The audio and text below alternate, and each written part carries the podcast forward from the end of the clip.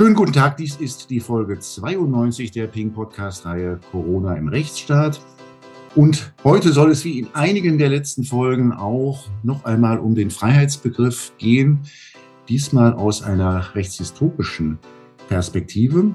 Und da begrüße ich ganz herzlich in Münster äh, äh Professor Peter Östmann. Äh, grüße Sie, Herr Östmann. Ja, schönen guten Tag, Herr Herting. Herr Östmann, Sie sind dort seit 2004, haben Sie eine Professur äh, an der Westfälischen Wilhelms-Universität Münster, eine Professur für bürgerliches Recht und deutsche Rechtsgeschichte. Und zu Ihren Forschungsgebieten habe ich äh, Ihren, Ihrer Website entnommen gehört, insbesondere auch die deutsche Rechtsgeschichte des Mittelalters und der frühen Neuzeit und dort vor allem die Geschichte der Gerichtspraxis. Was ich mich gefragt habe, wie würden Sie das formulieren? Was, also wenn, wenn wir auf die Freiheitsthemen und die Grundrechtsthemen äh, der Corona-Zeit schauen, was hat denn eigentlich ein Rechtshistoriker dazu beizutragen? Also ich freue mich natürlich über Ihr Interesse. Der Rechtshistoriker ist ja jemand, der nicht als Teilnehmer am Rechtsdiskurs selber Recht betreibt, sondern als Beobachter aus einer sozusagen distanzierten Perspektive das Recht betrachtet. Üblicherweise das Recht fremder Zeiten, aber vielleicht auch das Recht anderer Regionen, aber vielleicht auch mit einem gewissen Abstand das heutige Recht. Und ich bin weit davon entfernt zu behaupten, dass man aus der Geschichte unbedingt etwas lernen muss. Und diesen applikativen Zugang habe ich gar nicht. Trotzdem interessieren mich bestimmte prinzipielle Schieflagen, mich interessieren bestimmte prinzipielle Zustände. Und darum habe ich mich eigentlich von Anfang an auch aufgefordert gefühlt, aus einer rechtshistorischen Perspektive mich mit diesem Thema Corona auseinanderzusetzen. Sie haben gesagt, mein Spezialgebiet ist die Geschichte von Gerichtsbarkeit und Gerichtsverfahren. Das Thema Freiheit zählt eigentlich stärker in den Bereich der Verfassungsgeschichte. Und dort gibt es in der Rechtsgeschichte den Übergang von einer Phase einer grundsätzlichen Unfreiheit mit einzelnen punktuellen Ausnahmen. Die hat man Freiheiten früher häufig genannt oder Privilegien. Das ist ein Wort, was in der Corona-Diskussion auch oft benutzt worden ist und dieses System ist abgelöst worden von einer Zeit grundsätzlicher Freiheit. Das ist rechtshistorisch stark verbunden in der geistigen Vorbereitung mit einer Epoche des Naturrechts, mit dieser Überlegung, dass die Menschen sich zusammenschließen zu einer bürgerlichen Gesellschaft durch einen Gesellschaftsvertrag und sie übertragen Teile der Rechte, die sie selber haben, auf jemanden, der sie beherrscht. Und auf die Weise entsteht der Staat. Und der Staat erhält Rechte, die vorher die Mitglieder dieses Staates hatten. Sie übertragen ihm und dafür werden sie beherrscht. Das ist ganz klassisch zum Ausdruck gekommen in einer englischen Verfassungsurkunde von 1647 in dem Agreement of the People. Da wird gesagt, wir übertragen unseren Repräsentanten, nämlich dem Parlament, ganz bestimmte Rechte. Aber bestimmte Rechte übertragen wir nicht, nämlich die folgenden. Und die Rechte, die nie übertragen worden sind, das sind die Rechte, die wir heute Grundrechte nennen oder die wir heute Menschenrechte nennen. Und das ist der Kern der bürgerlichen Freiheit. Der ist nie auf den Staat übertragen worden. Und deswegen ist es die Aufgabe des Einzelnen, in dieser, in diesen Rechten, mit diesen Rechten umzugehen. Es ist nicht das Recht des Staates, sich dieser Rechte zu bemächtigen. Und dort verläuft die Grenzlinie zwischen den Kompetenzen des Staates und den Kompetenzen des Einzelnen. Und das heißt, wenn man dieses Modell übernimmt, was vielen modernen Verfassungsordnungen zugrunde liegt, dass es eine Vermutung gibt zugunsten der bürgerlichen Freiheit, eine Vermutung gibt zugunsten der individuellen Freiheit. Und der Staat darf in diese Freiheit nur eingreifen, wenn er dazu ermächtigt worden ist. Also ganz plakativ gesagt, der Einzelne darf alles machen, was nicht verboten ist, aber der Staat darf nur dann tätig werden, wenn ihm das ausdrücklich erlaubt ist. Und das ist ein Grundsatz, der eigentlich den Rechtsstaat prägt. Der prägt das Verwaltungsrecht mit dem Gesetzesvorbehalt. Der prägt das Verfassungsrecht mit den Einschränkungsmöglichkeiten der Grundrechte. Der prägt selbst das Privatrecht mit dem Prinzip der Privatautonomie. Und das ist etwas, was mir sehr wichtig ist am grundsätzlichen Verständnis unseres Rechts. Und deswegen bin ich kein Öffentlichrechtler, deswegen bin ich kein Verwaltungsrechtler, fühle mich aber durch Corona-Gesetzgebung eigentlich veranlasst, auf diese Prinzipien hinzuweisen, weil ich das Gefühl habe, dass die Grenze zwischen erlaubtem und verbotenem Handeln des Einzelnen und des Staates anfängt zu vermischen. Und das ist mir an verschiedenen Punkten bereits aufgefallen. Es fällt mir aber besonders stark auf an der handwerklichen Formulierung und an der Stoßrichtung von Corona-Verordnungen. Und aus der Perspektive habe ich mich selber gerne mit diesem Thema beschäftigt. Ich weiß nicht genau, ob Sie da weiter nachhaken wollen. Es gibt noch einen anderen Bereich, der mich auch an rechtshistorische Parallelen erinnert hat. Das kann ich auch gerne noch ansprechen. Aber Sie können auch natürlich gerne diesen anderen Punkt erstmal vertiefen. Das müssen Sie sagen, wie stark ich hier in den Monolog eintreten soll. Sie kritisieren die Art und Weise, wie Gesetze oder genauer gesagt, wo die Corona-Verordnungen dort formuliert sind. Und Sie sagen in einem Artikel, den Sie Ende Februar in der Welt geschrieben haben, dass man in mindestens dreifacher Weise gegen die Prinzipien verstoße, die Sie gerade benannt haben. Da sagen Sie, äh, durch Erlaubnisse, durch Programmsätze und durch moralische Empfehlungen. Können Sie das mal erläutern, was Sie damit genau meinen? Was ist Ihnen da besonders aufgestoßen an der Art und Weise, wie die Corona-Verordnungen formuliert sind? Ja, das ist mir besonders, es ist mir aufgefallen an Corona-Verordnungen. Ich sage gleich dazu, dass ich das für ein Problem moderner Rechtsordnungen schlechthin halte und deswegen der modernen Gesetzgebung teilweise sehr skeptisch gegenüberstehe. Wenn man daran, davon ausgeht, dass es die grundsätzliche Vermutung zugunsten der Freiheit gibt, dann wird die Freiheit dadurch eingeschränkt, dass es Verbotsgesetze gibt. Der Staat darf unter bestimmten Voraussetzungen Verbotsgesetze erlassen. Das Problem besteht aber darin, dass der Staat teilweise Erlaubnisnormen erlässt. Und diese Erlaubnisnormen, die erlauben dem Bürger Verhaltensweisen, die aufgrund der grundsätzlichen Vermutung zugunsten der Freiheit ohnehin erlaubt sind.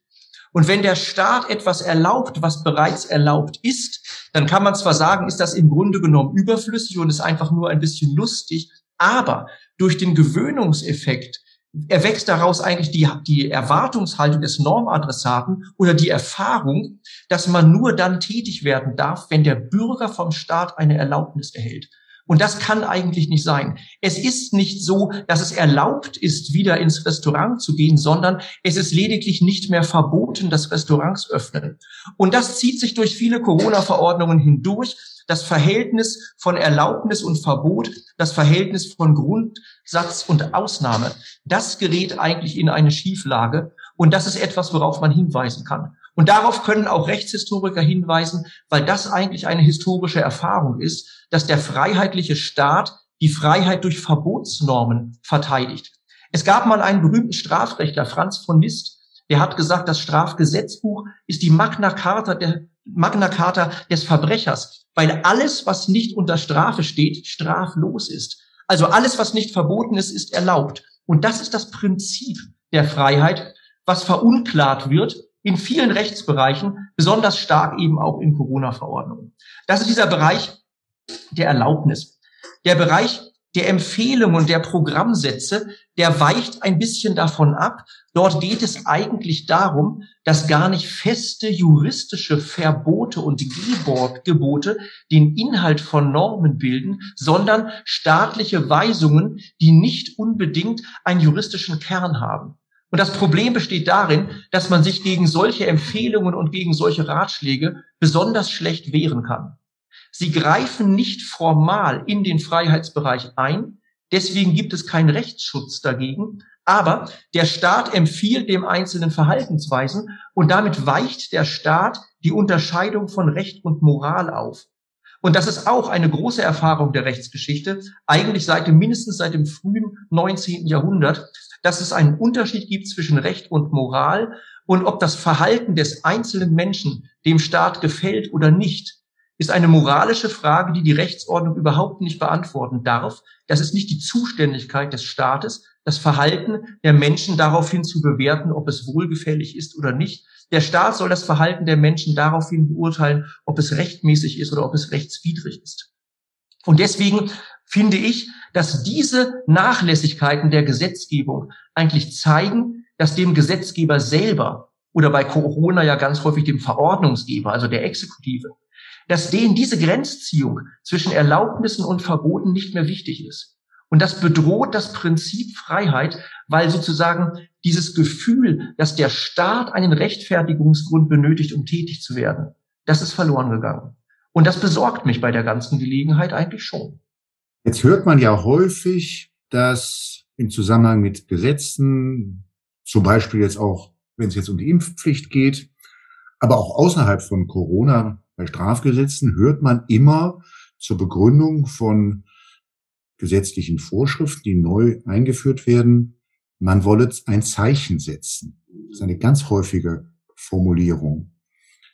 Was denken Sie, wenn Sie das als Rechtfertigung hören, etwa wenn das jetzt wenn das man mit der Impfpflicht ein Zeichen setzen wolle und dass es eigentlich gar nicht so sehr darum gehe, jetzt mit Sanktionen dann dort zu reagieren, sondern dass man damit deutlich machen wolle, dass die Bürger doch aufgerufen sind, sofern sie es noch nicht getan haben, äh, zum Impfarzt zu gehen.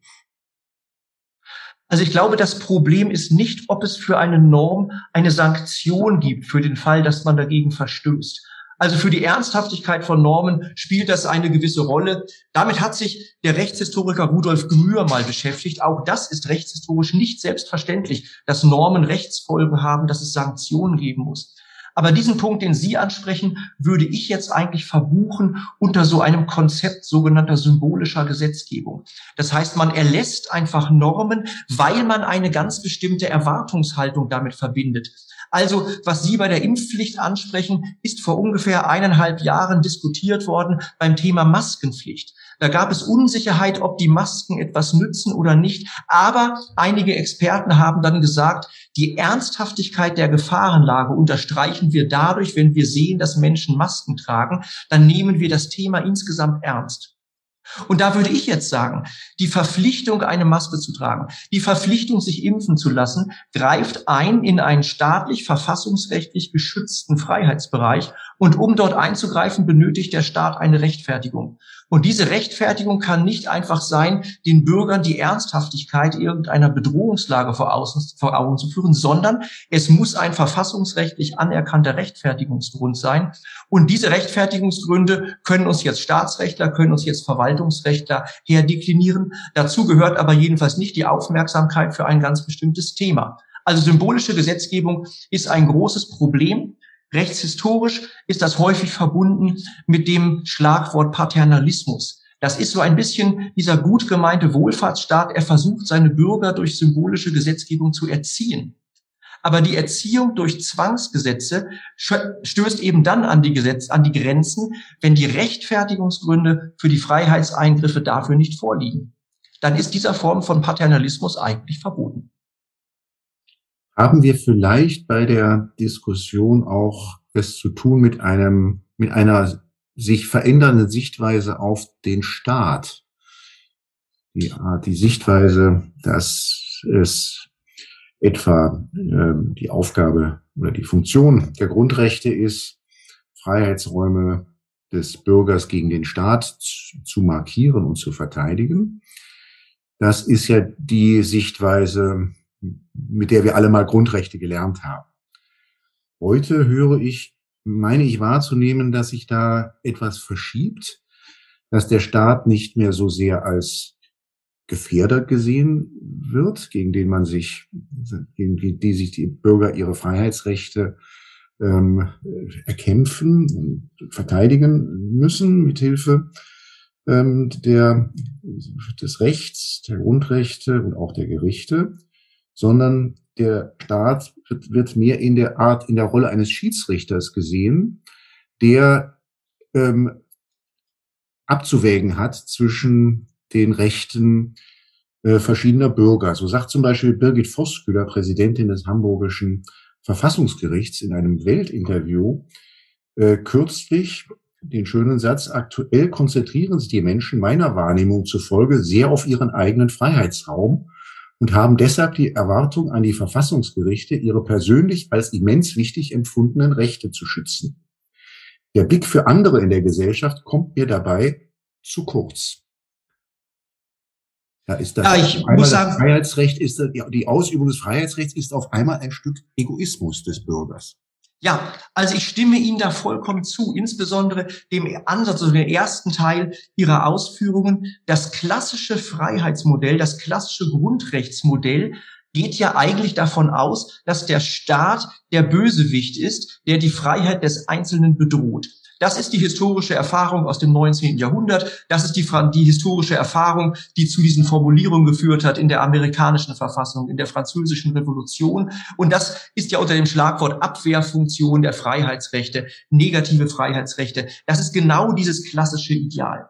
Das hat sich gewandelt, da haben Sie ganz recht. Und der Staat wird heute insgesamt wesentlich positiver gesehen. Der Staat ist der Partner. Der Staat ist der Ermöglicher. Das wird häufig verbunden mit dem Konzept von Schutz. Es reicht nicht, dass der Staat sich nicht einmischt. Der Staat soll aktiv werden, um seine Bevölkerung zu schützen.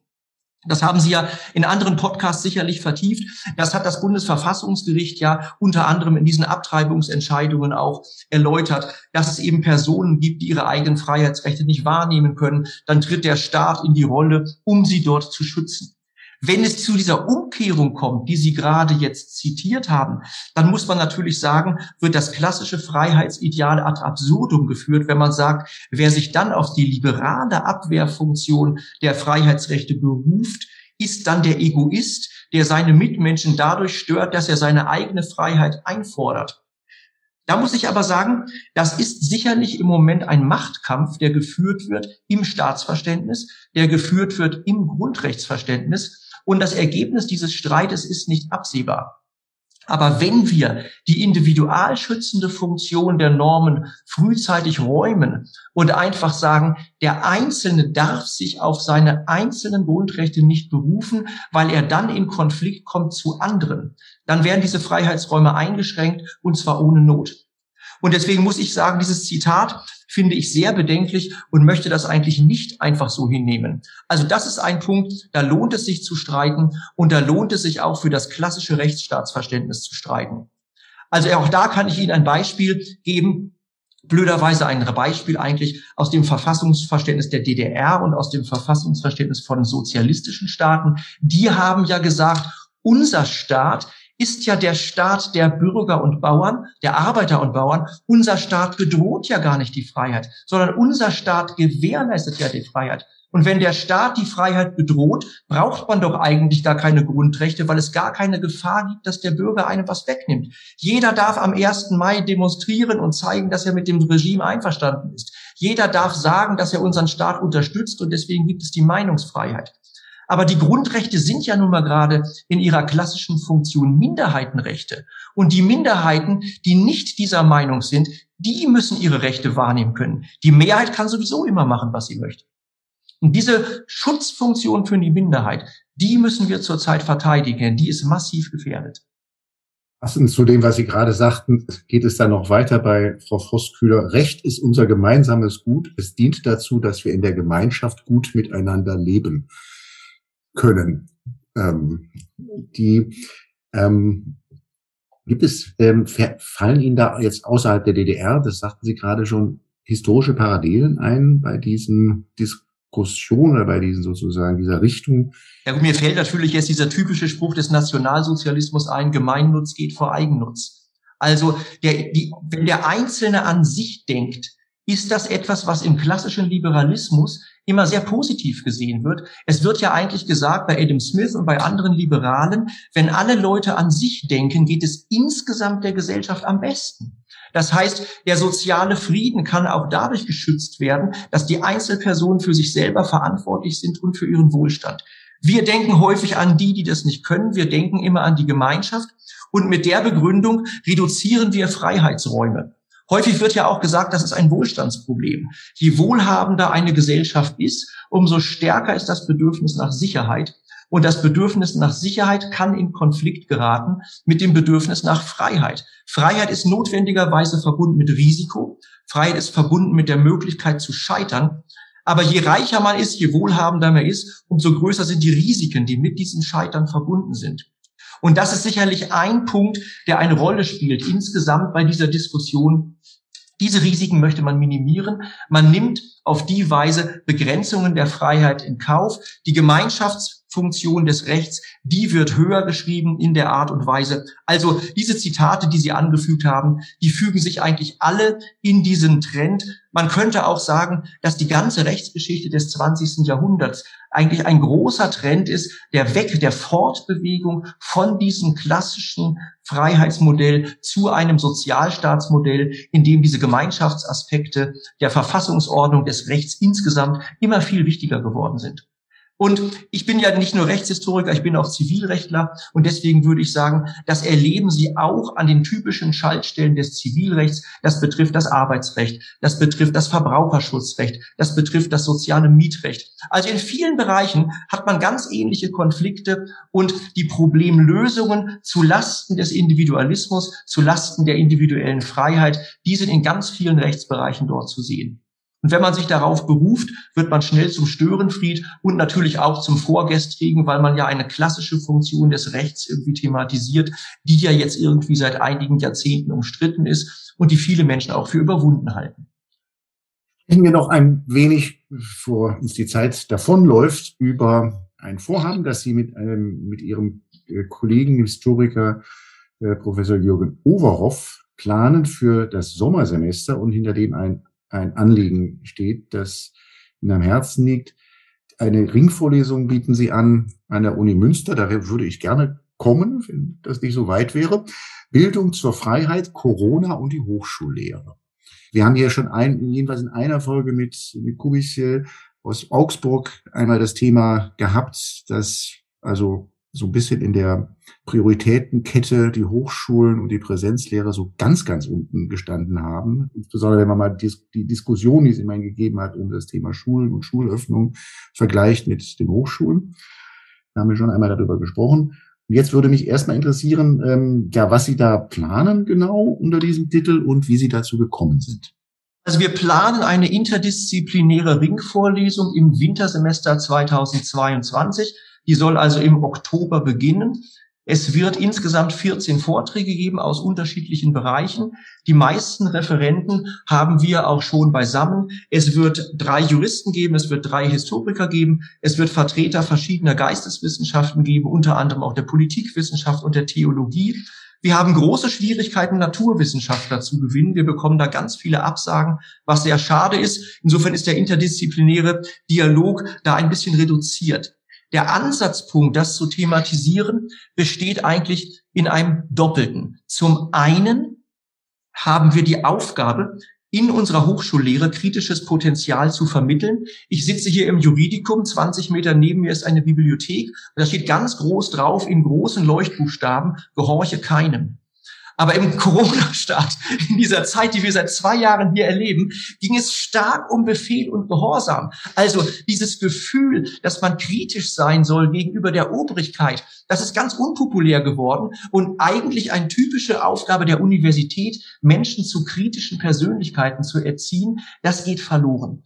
Und damit ist eng verbunden dass dieser Diskurs, dass man Menschen zur Freiheit, zur Reife erzieht, dass wir diskutieren über anstößige Themen, dass wir nicht nur Mainstream machen, das geht im Grunde genommen nur von Angesicht zu Angesicht. Das können Sie nicht leisten durch Filme, das können Sie nicht leisten durch Zoom-Konferenzen, das können Sie nur im Hörsaal leisten, wenn Sie unmittelbar den Menschen in das Gesicht sehen, wenn Sie mit diesen Leuten diskutieren wollen.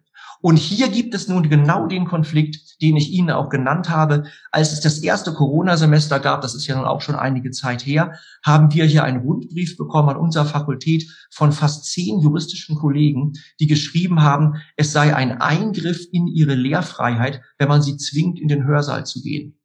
Da werden praktisch Freiheitsrechte, die der Staat uns verbrieft, die Unabhängigkeit, die Eigenständigkeit unserer Hochschullehre, wird zum Freibrief dafür genommen, dass man gar nicht mehr zur Arbeit geht. Und man sagt, das, was wir den Leuten vermitteln, nämlich Inhalte, das kann man genauso gut auch durch Filme vermitteln.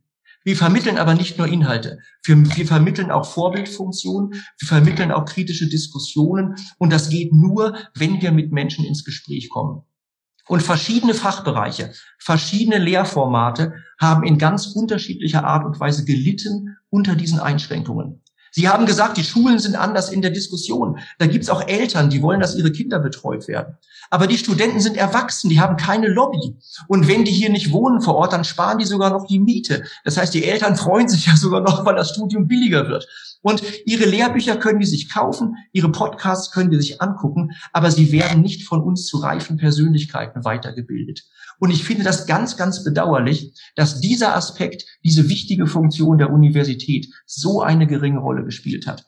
Und darüber kommen wir ins Gespräch mit Juristen, Darüber kommen wir ins Gespräch mit Historikern, mit Politikwissenschaftlern und insbesondere eben auch mit vielen Studenten. Und weil die Studenten heutzutage eigentlich nur bereit sind, zu Veranstaltungen hinzugehen, wenn sich das für sie irgendwie lohnt, dann bieten wir das gleichzeitig auch als eine Seminarveranstaltung an. Die Teilnehmer dürfen zu solchen Themen Hausarbeiten schreiben, die dürfen zu solchen Themen Referate halten. Wenn sie möchten, bekommen sie dafür Noten. Nur auf die Weise können wir das attraktiv genug gestalten, dass wir auch studentische Hörer bekommen. Denn das wollen wir. Hier sind drei Semester sämtliche Lehrveranstaltungen ausgefallen. Im letzten Semester ging das langsam los mit Hybrid. Und wir müssen das in irgendeiner Weise aufarbeiten. Ich bin da leider Pessimist. Die nächste Pandemie wird kommen. Und wenn das in fünf Jahren wieder genauso ist, wenn das in zehn Jahren wieder genauso ist, dann wird die Ausnahme irgendwann zur Normalität. Wir müssen uns dagegen schützen und deswegen wollen wir das breit und interdisziplinär dort diskutieren. Ähm, wird das eine hybride Veranstaltung sein? Selbstverständlich wird es eine reine Präsenzveranstaltung. Okay. Also lebendige Hochschullehre geht nur von Angesicht zu Angesicht. Und wir verstehen das aber auch so ein bisschen, um die Attraktivität zu erhöhen. Wir wollen doch auch die Menschen belohnen, die vor Ort sind. Mhm. Mhm. Wir haben tatsächlich in der schlimmsten Zeit von Corona auf Initiative unseres damaligen Dekans die Aktion Senfkorn gestartet und gesagt, die Studenten, die hier vor Ort sind, die sollen eine besonders gute Betreuung bekommen in Kleingruppen und die sollen sich irgendwo treffen. Und da waren die Treffen alle noch verboten, also mussten wir mit denen spazieren gehen oder irgendwas machen. Aber dieses Gefühl, dass sie nicht alleine gelassen sind, das haben wir, soweit es ging, immer versucht zu vermitteln. Und da muss ich sagen, hat die Universität Münster nach einigen Schlingern auch tatsächlich eine Haltung gefunden, die wesentlich besser gewesen ist als von Universitäten wie Heidelberg oder wie Würzburg, wo immer noch Tage Tagungen verboten sind, wo immer noch Dienstreisen reduziert sind. Also wir haben alles, was wir hier machen konnten, ausgereizt und haben tatsächlich auch sehr positive Resonanz von Studenten bekommen. Die Sache ist in Wirklichkeit bei Professoren viel umstrittener als bei Studenten. Und diejenigen, auch das muss ich sagen, ein großer Skandal, der uns hier beschäftigen wird, diejenigen, die besonders schnell in den digitalen Modus gewechselt sind, diejenigen, die sich besonders schnell zurückgezogen haben, sind häufig die, die am weitesten vom Hochschulort entfernt wohnen. Und die entdecken dann, wie gefährlich Bahnfahrten sind, wie gefährlich Hörsäle sind. Das ist ein großer Machtkampf, der tobt an den Universitäten. Und es ist unklar, wie der ausgeht. Es ist ganz unklar. Und deswegen ist es wichtig, dass wir diese Ideale überhaupt ansprechen, bevor sie verloren gehen. Es gab ja unter den Hochschullehrern immer unterschiedliche Ansichten über die Wichtigkeit von Lehre. Auch. Die kommt da ja sicherlich auch zum Vorschein. Ja, selbstverständlich gibt es unterschiedliche Ansichten. Aber ich persönlich habe immer das Gefühl, die Lehre macht nur Spaß, wenn sie gut ist. Also mir als Dozent macht sie nur Spaß, wenn ich gut bin. Mir macht sie nur Spaß, wenn ich positive Resonanz von Studierenden bekomme. Und wenn ich die Studierenden nicht sehe und wenn ich immer nur diese schwarzen Kacheln habe, ist das so eine frustrierende Erfahrung. Das ist ein, eine richtige Durststrecke gewesen über drei Semester. Damit ich überhaupt noch Struktur hatte in meinem Tagesablauf, habe ich jede Vorlesung im Hörsaal gehalten. Wir haben das immer Geistervorlesungen gehalten. Ich bin in den leeren Hörsaal gegangen, habe die Vorlesung gehalten, habe mich filmen lassen, aber es war wenigstens in der richtigen Uhrzeit und auch am richtigen Ort. Und wenn wir das aufgeben, dann können wir natürlich das Studium insgesamt öffnen als Teilzeitstudium. Jeder guckt sich abends und nachdem er gejobbt hat, seine Filme an. Aber das Besondere, dass die Universität eine spezifische Lebensform ist, das geht dann verloren.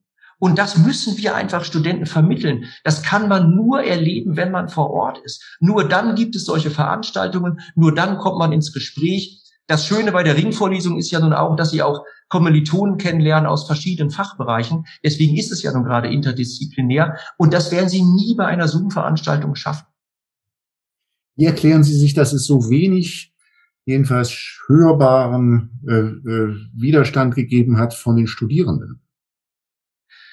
Viele Studierende wollen einfach möglichst schnell ihr Examen ablegen, wollen den Stoff, den sie fürs Examen lernen, möglichst gut präsentiert bekommen. Und wenn sie ihre Skripten bekommen, wenn sie ihre Filme lesen, wenn sie ihre Filme sehen können, dann bereiten sie sich auf die nächsten Klausuren vor. Die meisten Studenten sind ganz bienenfleißig und machen, was man ihnen sagt. Die sitzen vielleicht bei sich zu Hause, bei ihren Eltern, haben ihren alten Freundeskreis behalten, die lernen ganz fleißig das, was man ihnen gibt. Ich bin ein bisschen enttäuscht gewesen darüber. Ich selber habe einen Aufruf gestartet für offene Hörsäle. Das war eine Online-Petition. Diese Petition habe ich an ganz viele Fachschaften geschickt, an die Astas aller deutschen Universitäten. Die meisten von denen haben das nicht mal verteilt über die, ihre sozialen Netzwerke. Und selbst wenn es Studenten bekommen haben, ein großer Teil interessiert sich nicht dafür. Ich nehme das zur Kenntnis, die behalten, behandeln ihr Studium als Form von Berufsausbildung und die reine Vermittlung von Inhalten, die kann man tatsächlich auch über ein Fernstudium oder über ein reines Literaturstudium vermittelt bekommen. Aber das, was Spaß macht, dieses Besondere, die Überraschung, das Aufregende, der Konflikt und so weiter, das bedeutet mir ganz viel und das geht verloren. Und das müssen wir Studenten auch beibringen. Es gibt inzwischen eine Generation von Studenten, die war drei Semester gar nicht in der Universität. Die hat ein viertes Semester maximal hybrid erlebt. Das ist jetzt inzwischen die Mehrheit der Studierenden an den Universitäten. Die müssen das erstmal wieder lernen. Und das ist auch eine Aufgabe von uns als Hochschullehrern, denen zu zeigen, was ihnen verloren gegangen ist, welche Entfaltungsmöglichkeiten es noch gibt. Deswegen schimpfe ich nicht über Studenten in keiner Weise hier. Ich glaube, es hat ein bisschen was mit der Lebenserfahrung auch zu tun, Herr Östmann. Wenn man, äh, ja, wir sind noch ein paar Jahre älter als Sie, aber wir sind ungefähr auf Augenhöhe. Und wir haben schon einiges erlebt, auch an Krisen und an Situationen. Das haben die jungen Leute nicht. Deswegen war mein Eindruck, dass sie überfordert waren, damit jetzt tatsächlich auch die Gefahrenlage, äh, was die Pandemie anging, einzuschätzen. Und dass das ein, eine Bremse war, da auch sich zu positionieren und zu engagieren und auch Widerstand ja dann auch zu leisten. Das ist, darf man, glaube ich, glaube, das ist ein ganzes Stück Erklärung dafür auch, dass, dass das gebremst war. Die Studenten, mit denen ich mich unterhalten habe, also insbesondere als ich wieder, ich durfte dann wieder diesen Sommer, äh, oder nein, Quatsch, äh, jetzt letztes Semester durfte ich dann wieder Präsenzlehre machen. Die waren natürlich alle sehr erleichtert, ja auch dann wieder zurückzugehen. Ähm, und zwischenzeitlich, wenn ich mit welchen gesprochen habe, waren die auch nicht gerade glücklich, hatte ich den Eindruck, da mit der Situation. Aber sie waren, sie konnten, ich glaube, es war eine, ist es eine Frage der, schon der Lebenserfahrung auch, wie man auf diese Situation der letzten zwei Jahre äh, gesehen hat. Ja, da haben Sie sicherlich recht. Es ist aber nicht nur eine Frage der Lebenserfahrung. Es ist natürlich gerade auch, weil die Studierenden sich auch als so ein bisschen ja intellektuell fühlen, ist es auch ein Zeichen von politischer Korrektheit, dass man dann die allgemeine Gefährdungslage besonders ernst nimmt. Wir sind eben nicht nur Querdenker, wir sind eben keine Rechten, sondern wir halten uns auch nicht nur an Verbote, sondern auch an Empfehlungen. Und deswegen ist es sicherer, wenn man nichts dagegen tut. Ich habe immer gefragt, ihr müsst demonstrieren für offene Hörsäle. Der Staat schenkt euch die Freiheit nicht, die er euch weggenommen hat. Und es hat sich auch ein Sprachgebrauch breit gemacht, dass es dann plötzlich hieß, die Universität ist geschlossen für Studenten, sie ist nur noch geöffnet für ihre Mitglieder. Aber nach dem Hochschulverfassungsrecht sind Studenten Mitglieder der Universität. Es ist vollkommen verloren gegangen, dass die Universität die Einheit ist von Lehrenden, von Lernenden und von Studierenden. Und das muss man natürlich wieder ins Bewusstsein zurückrufen. Man darf Studenten nicht diskriminieren. Die hatten hier Hausverbot bei uns für ein Jahr. Und das haben die meisten sich gefallen lassen. Und natürlich haben Sie recht, die sind vielleicht, haben nicht diese ganze Lebenserfahrung. Früher hatten Studenten aber auch keine Lebenserfahrung. Da haben die aber demonstriert gegen Coca-Cola, da haben die demonstriert für Nicaragua. Es ist insgesamt auch eine ganz starke Entpolitisierung. Und vielleicht fehlt auch dieser letzte Kern des Interesses. Mich hat das ein bisschen gewundert. Ehrlicherweise hat das mich auch ein bisschen enttäuscht. Es gab dann im letzten Sommer allerdings eine Aktion, die hier öffentlichkeitswirksam durchgeführt worden ist, gegen Hochschullehre. Lehre dann mit zwei E. Und dann fanden ausgewählte Veranstaltungen in den Semesterferien unter freiem Himmel statt, um zu zeigen, dass es den Kontakt auch geben darf. Man muss da nur ein bisschen kreativ sein. Ich selber habe übrigens alle Seminare immer in Präsenz durchgeführt und irgendwelche Schlupflöcher, um das zu machen, gab es ehrlicherweise immer. Das ist vielleicht das, was was unsere, die beiden Themen, über die wir jetzt gesprochen haben, den Freiheitsbegriff und die Situation an den Hochschulen in den zwei Corona-Jahren, das, was das verbindet, ist, dass man an den Hochschulen sieht, was passiert, wenn der kritische Blick auf den Staat verloren geht. Dann können nämlich Dinge ganz geräuschlos passieren, die man nicht für möglich gehalten hat. Ist dann sicherlich ja ein, ein gutes Thema für die Ringvorlesung, das dort mit den Studierenden auch zu diskutieren, was man eigentlich für Lehren wiederum daraus ziehen kann. Denn das ist, ist dann ja eine Dimension, die auch weit über das Thema Corona hinausgeht. Herr Östmann, wir sind am Ende unserer Zeit. Ich darf Ihnen ganz, ganz herzlich für dieses Gespräch danken. Ja, Herr Herting, haben Sie vielen Dank für Ihr Interesse, für Ihre Fragen. Ich wünsche Ihnen weiterhin viel Erfolg bei Ihren Podcasts. Dankeschön. Auf Wiedersehen. Tschüss.